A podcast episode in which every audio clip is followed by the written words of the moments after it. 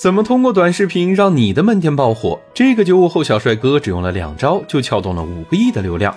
商界生意经，赚钱随身听。二零二零年的时候，周老板开了一家火锅店，前前后后投了几百万的广告，但因为疫情，生意越来越差，进入了关门倒计时。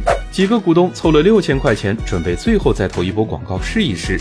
周老板买了几个九宫格的托盘，改造了一桌精致的火锅摆盘，找了几个达人在红色小书上一发，居然奇迹般的火了。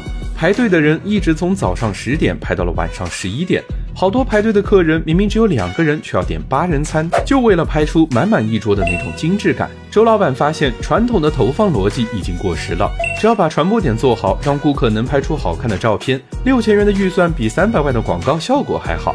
他在重庆的洪崖洞又做了一家火锅店，取名叫北部园。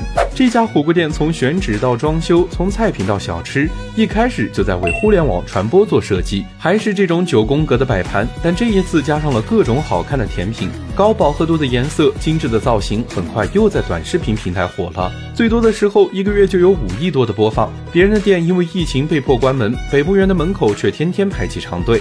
如果你也想在短视频平台爆火，一定要学会这两招。第一，内容及产品。很多老板看不起网红店，觉得把产品做好才是王道。但这种好看好玩的体验本身也是一种产品。这个观念转变之后，你会发现餐饮店能做的事情很多。北部园有很多好玩有趣的东西。最难找的火锅店，用盖碗喝奶茶。